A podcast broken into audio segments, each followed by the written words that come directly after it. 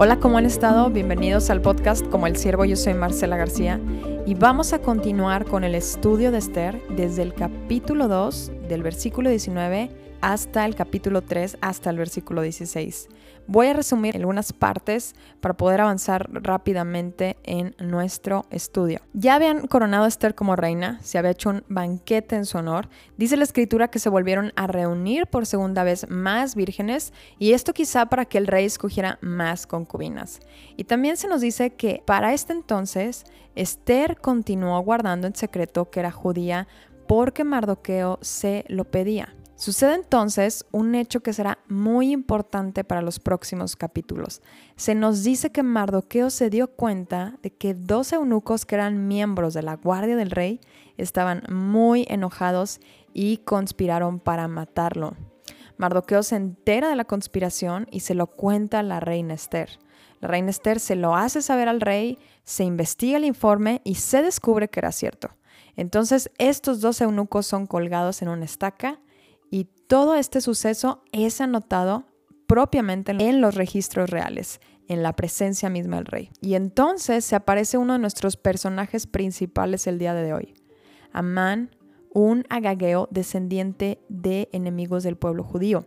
Dice, tiempo después el rey Asuero ascendió a Amán, hijo de Amedata el agageo. Lo puso por encima de todos los demás nobles y lo convirtió en el funcionario más poderoso del imperio. Todos los funcionarios del rey se inclinaban ante Amán en señal de respeto cada vez que él pasaba porque el rey lo había ordenado. Pero Mardoqueo, es decir, el primo de Esther, se negó a inclinarse ante él o a rendirle homenaje. Aquí aparece Amán, un descendiente del rey Agag, que fue rey de los amalecitas.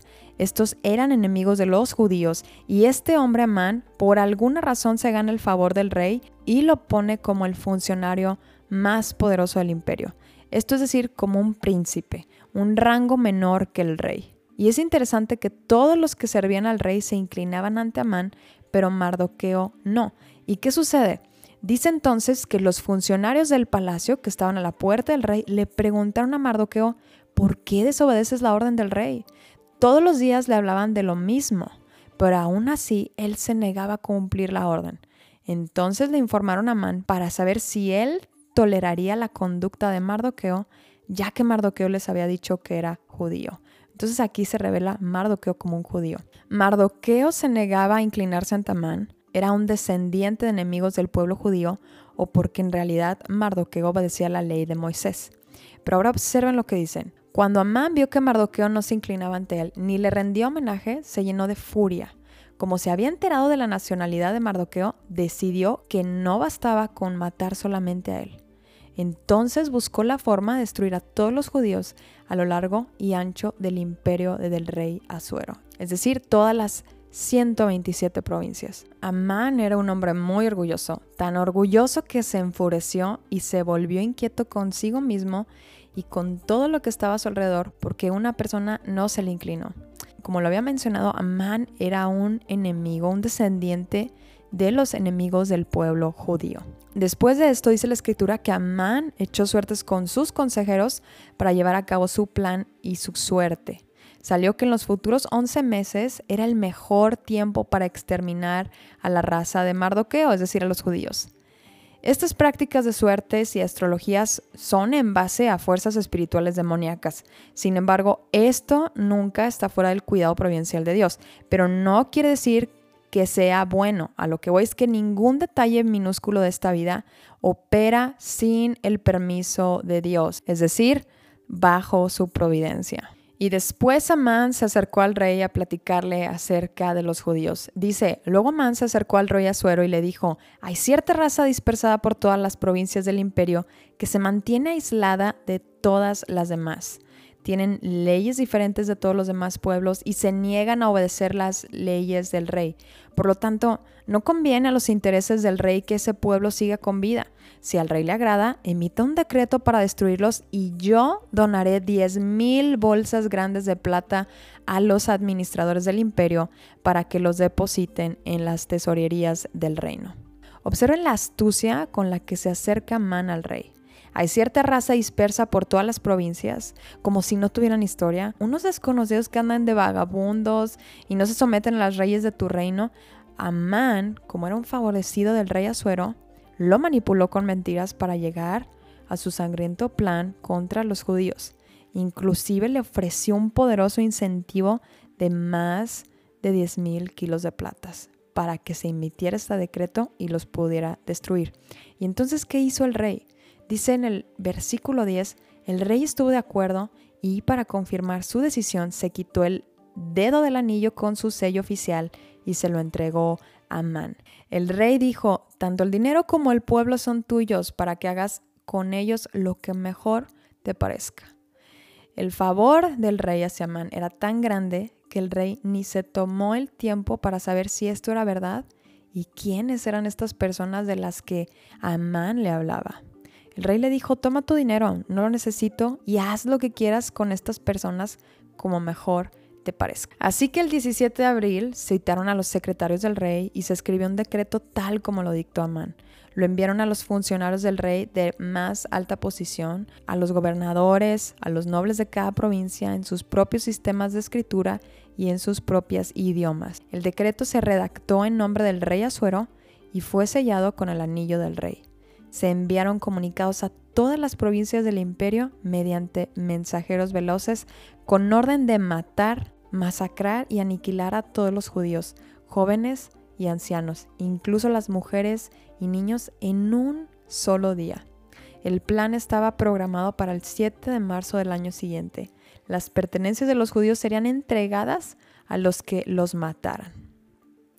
Una copia del decreto debía admitirse como ley en cada provincia y proclamarse a todos los pueblos a fin de que estuvieran preparados para cumplir con su deber el día señalado. Por orden del rey se despachó el decreto mediante mensajeros veloces y también se proclamó en la fortaleza de Susa. Luego el rey y Amán se sentaron a beber, pero la ciudad de Susa estaba consternada. Una vez que Amán emitió el sangriento decreto de todas las 127 provincias, se puso a tomar con el rey. Esto pudo haber sido también un acto manipulador para que no se diera cuenta de la gravedad del asunto. Esto era horrendo. Matar, masacrar y aniquilar a todos los judíos, desde los más ancianos hasta los niños. Recuerden que el rey Azuero tenía una debilidad por el alcohol, como lo vimos en los versículos del primer capítulo. ¿Y qué les quiero platicar el día de hoy? Amán es un personaje tirano que me recuerda un jugador del equipo de Satanás. Este hombre revela que está movido por el orgullo, por la ambición, por la vanagloria y obviamente la destrucción de lo más preciado de Dios, su pueblo escogido. Sin embargo, este tipo de personas no solamente se quedan plasmadas en la historia antigua, o sea, sino también tenemos personajes tiranos en la historia moderna como Hitler, que su meta era destruir también a los judíos. ¿O qué me dicen hoy de Putin? Que es movido por la ambición y la destrucción sin importar las vidas que toma para cumplir planes ambiciosos. Jesús realmente nos menciona algunas características de Satanás en Juan 10:10. Dice, el ladrón solo viene para matar, robar y destruir. También se nos hace fuertes declaraciones de que Él es un engañador y tiene al mundo engañado. Dice Apocalipsis 2 a 9, y fue arrojado el gran dragón, la serpiente antigua que se llama el diablo y Satanás, el cual engaña, verbo presente, al mundo entero. Fue arrojado a la tierra y sus ángeles fueron arrojados con él. Satanás es por naturaleza un impostor y un engañador como lo vemos desde Génesis y usa muchas estrategias para atrapar a las culturas modernas y no modernas dentro de sus diseños malignos. Este ser maligno actúa desde que fue desterrado del cielo como Luzbel. Una de las tácticas más victoriosas de Satanás hoy en día es hacerte pensar que Él no existe. Y desgraciadamente en las culturas donde tenemos más ciencia, hemos dejado de percibir las realidades espirituales hasta en la propia iglesia. Este engañador mantiene a la gente viviendo feliz, entre comillas, ¿sí? Divinizando en su vida el yo. Es decir, ¿cómo? Cumpliendo los deseos pecaminosos que su alma les dicta. Yo deseo, yo quiero, yo pienso. Y de esta forma realmente los engaña como si fuera la experiencia de su autonomía y libertad. Pero en realidad solamente están en perfecta sintonía con las tácticas del maligno. La escritura nos menciona a través del apóstol Pablo que los que no han creído en el Evangelio de Cristo es porque su entendimiento ha sido cegado. Es decir, son ciegos a las realidades espirituales. No las pueden ver. Tú persona no puedes abrir sus ojos, solamente puede hacerlo Dios a través de ti. A nosotros solamente nos toca decir la verdad a través del Espíritu Santo. Segunda Corintios 4:4 menciona a Satanás como el Dios con minúscula de este mundo. Dice, el Dios de este mundo ha cegado el entendimiento de los incrédulos para que no vean el resplandor del Evangelio de la gloria de Cristo, que es la imagen de Dios. Obviamente la cruz de Cristo ha destruido todas las obras de Satanás y el mismo diablo no opera sin permiso de Dios como lo vemos en Job y en varios pasajes de la Biblia, como los Evangelios. Pero recuerden que Dios no nos obliga a nada. Él no toca nuestro libre albedrío para escoger en creer o no creer. Dios quiere que lo escojamos por amor, no por obligación. Otra cosa muy importante es Satanás no se te va a presentar con cuernos y de color rojo como lo pintan. El apóstol Pablo nos habla de esta táctica de este impostor. Dice que Satanás se viste como ángel de luz. Es un impostor. Dice 2 Corintios 11, 14. Y no es de extrañar que aún Satanás se disfraza como ángel de luz. Es decir, Satanás se te presenta la forma que tú más quieres, en las cosas que tú más quieres, ya sea en circunstancias, en personas, en ideologías, en religiones, en filosofías, etc. La forma más eficaz de discernir estas estrategias que se presentan en tu vida es a través de la verdad, a través de la palabra de Dios. Acuérdate que la verdad vence la mentira. Todo lo debes de ver a través de la verdad. Las tácticas de Satanás van en contra de las escrituras y recuerda que Satanás también cita las escrituras, como lo vemos en las tentaciones de Cristo en el desierto. Busca el podcast de las tentaciones en el desierto si te interesa el tema. Y bueno, en este caso, la iglesia qué papel tiene dentro de todo esto, dentro de estas realidades espirituales. La iglesia somos los creyentes que nos ha sido revelado el Evangelio y hemos nacido de nuevo como dice Juan 3, del Espíritu Santo para hacer las obras de Dios en este mundo. A nosotros nos toca librar a las personas del poder de Satanás. ¿Cómo es esto? El apóstol Pablo fue enviado por Jesucristo a los gentiles y estas fueron las palabras del mismo Cristo hacia él. Te envió a los gentiles para que abras sus ojos a fin de que vuelvan de la oscuridad a la luz y del dominio de Satanás a Dios. Es decir, los que no han nacido de nuevo, los que no conocen a Cristo, siguen bajo el dominio de Satanás. Dice, para que reciban por la fe en mí, es decir, en Jesucristo, el perdón de pecados y la herencia entre los que han sido santificados. Los que han sido santificados somos los que hemos creído en Jesucristo como el único medio para llegar a Dios. Jesús nos llama a sus discípulos como la luz del mundo en Mateo 5:13. Y la evidente forma de sacar a las personas del lazo del diablo es a través de ir a ser discípulos de Cristo en todo mundo. Es decir, compartir la esperanza que hay en mí a otras personas a mi alrededor, que fue lo que predicaba Jesucristo. ¿Qué fue lo que predicaba Juan Bautista? Arrepiéntanse de sus pecados porque el reino de los cielos se ha acercado. Mateo 28, 18 nos dice, y acercándose Jesús les habló diciendo, Toda autoridad me ha sido dada en el cielo y en la tierra. Id pues y haced discípulos de todas las naciones, bautizándolos en el nombre del Padre, del Hijo y del Espíritu Santo. Esto no quiere decir que porque me bautizaron de bebé o hice ciertos ritos ya tengo parte en el cielo. La escritura nos enseña en los evangelios que el bautismo es después de un genuino arrepentimiento de nuestros pecados y poniendo a Cristo como el Señor de nuestra vida, es decir, haciendo su voluntad, no la mía.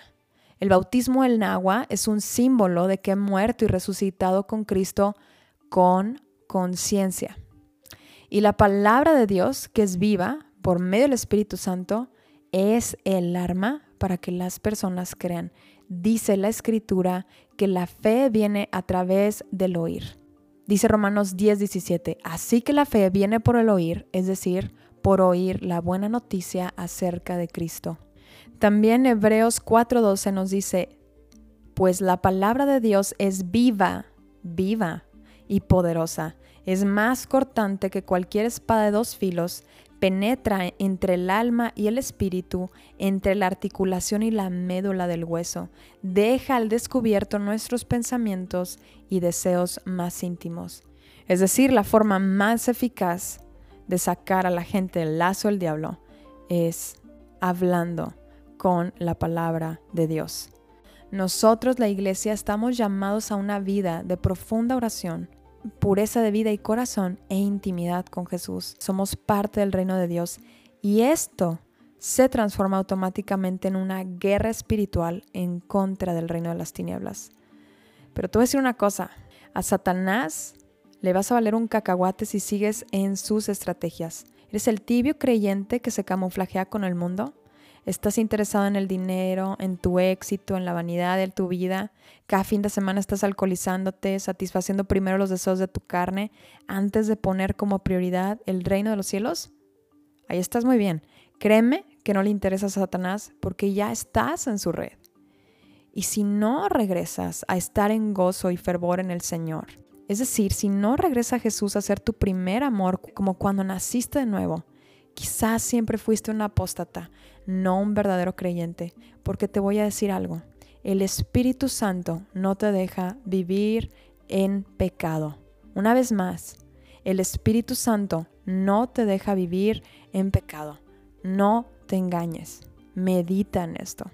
Pero ¿qué sucede con los que estamos en constante fervor por el reino de los cielos? Los que llevamos una vida ferviente para Cristo. Sabemos que hay un enemigo que todo el tiempo está buscando la forma de derrotarnos, de desanimarnos, de poner personas como Amán. Y te voy a decir algo, esto es de gozarse, porque entonces lo estamos haciendo bien. Jesús nos dice, bienaventurados serán cuando los insulten y persigan y digan todo género de mal contra ustedes falsamente por causa de mí regocíjense y alégrense, porque la recompensa de ustedes en los cielos es grande, porque así persiguieron a los profetas que fueron antes que ustedes. Nosotros no somos mayores que Cristo. Si Cristo padeció sufrimiento, nosotros vamos a padecer sufrimiento de distintas formas. Hay un costo por seguir a Jesucristo, pero vale la pena.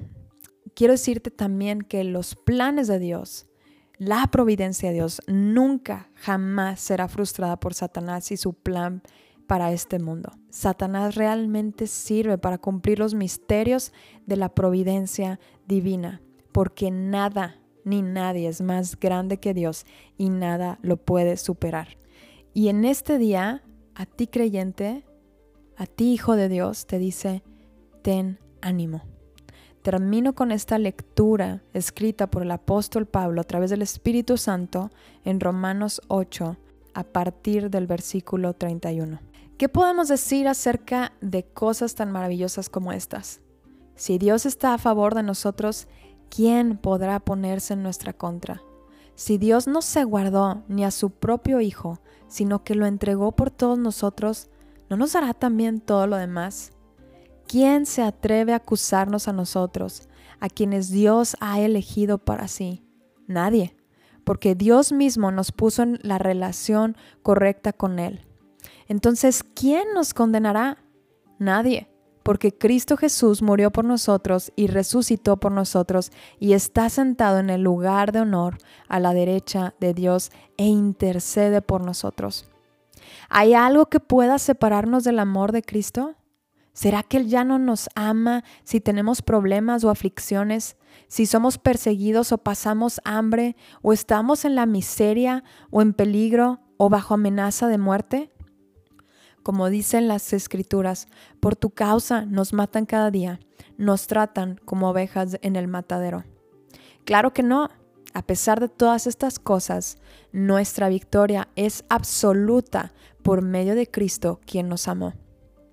Y estoy convencido de que nada jamás podrá separarnos del amor de Dios, ni la muerte, ni la vida, ni los ángeles, ni demonios, ni nuestros temores de hoy, ni nuestras preocupaciones de mañana, ni siquiera los poderes del infierno pueden separarnos del amor de Dios.